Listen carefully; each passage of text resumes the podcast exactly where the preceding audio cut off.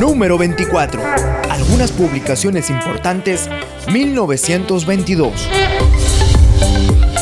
El novelista y ensayista mexicano Mariano Azuela publica Los de Abajo, inicio de una serie épica sobre la Revolución Mexicana. El dramaturgo y escritor español Jacinto Benavente, autor de Los Intereses Creados, recibe el Premio Nobel de Literatura.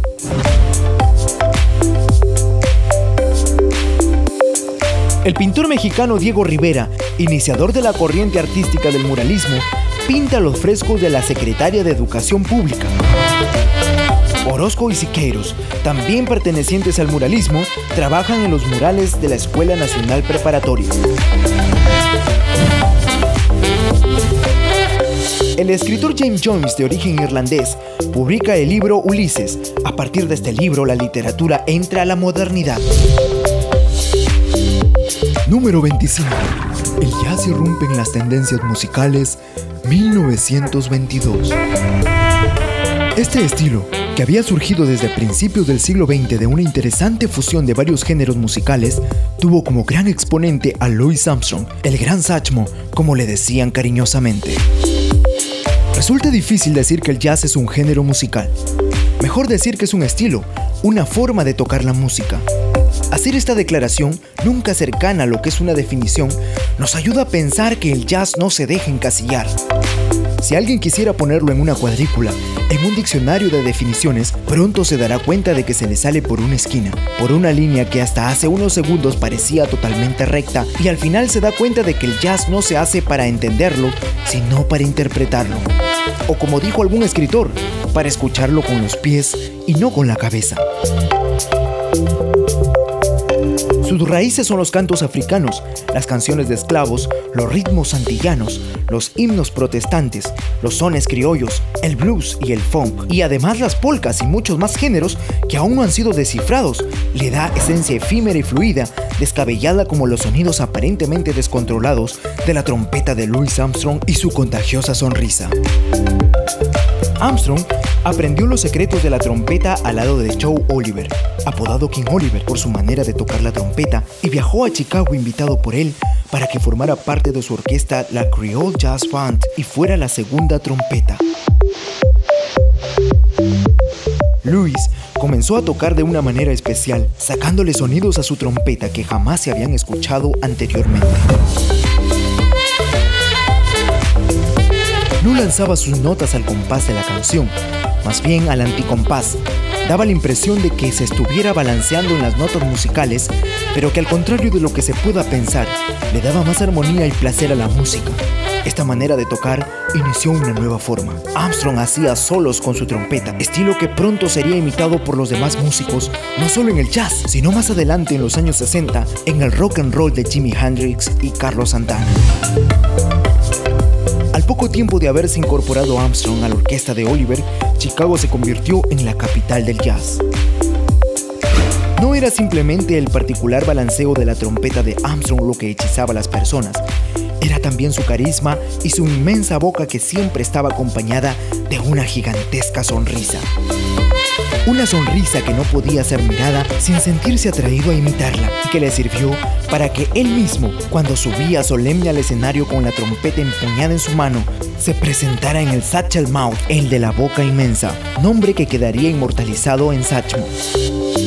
El éxito de Armstrong fue tal que en los años siguientes a 1922, el jazz contagió a Inglaterra, Francia, Latinoamérica, Alemania, Kenia y muchos países más que aún recuerdan la figura y la sonrisa de Satchmo.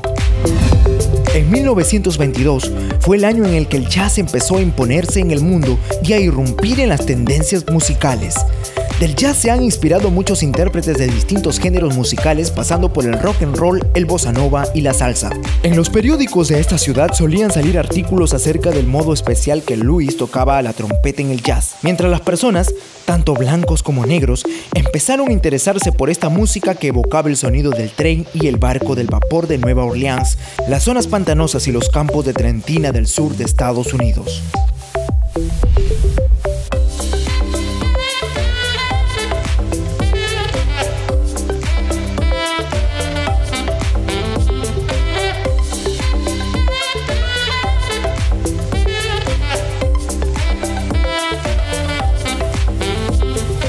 Número 26. El Manifiesto Surrealista, 1924. El movimiento artístico literario de innovación en el siglo XX, sin duda alguna, fue el surrealismo. Los surrealistas defendieron una visión particular para interpretar el mundo de la naturaleza y de las acciones humanas y para explicar la poesía y el arte totalmente liberados de la razón. Su iniciador fue Breton, quien escribe el manifiesto surrealista después de haber intentado algunos experimentos de escritura colectiva y procedimientos de composición en estado de hipnosis, recurriendo a las teorías psicoanalistas ya que consideraban que ofrecían un nuevo pensamiento poético. En las artes plásticas se crearon objetos desconceptualizados. Los principios surrealistas planteados en el manifiesto fueron exaltación de la imaginación de los procesos oníricos, sueños, del humor corrosivo y de la pasión erótica, contrarios a la tradición cultural burguesa y al orden moral establecido. Número 27. Construyen los cohetes espaciales 1926. En los campos de Auburn, en el estado de Massachusetts, Estados Unidos, el profesor de física de Clark University, el doctor Robert Hutchins Goddard, y su ayudante Henry Sachs construyeron un cohete capaz de transportar al hombre lejos de la Tierra. El cohete demuestra la posibilidad de llegar a la Luna.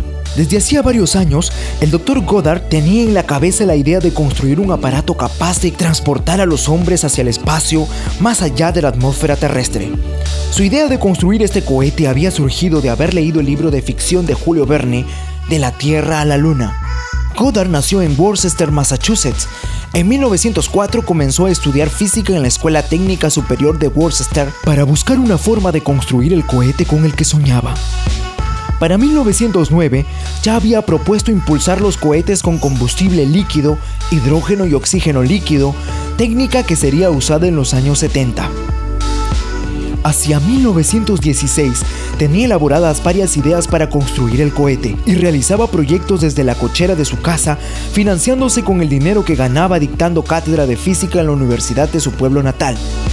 Ese mismo año se dirigió a Smithsonian Institution a mostrarle los avances que había conseguido acerca de la posibilidad de alcanzar alturas superiores a la de los habituales globos por medio de un motor de cohete. Al cabo de poco tiempo, recibió de esta institución una donación de 5 mil dólares para que continuara con sus trabajos. Otra de las fuentes de financiación que Kodar encontró para llevar a feliz término su proyecto fue trabajar para la Marina de los Estados Unidos y la Comisión de Armamento del Ejército.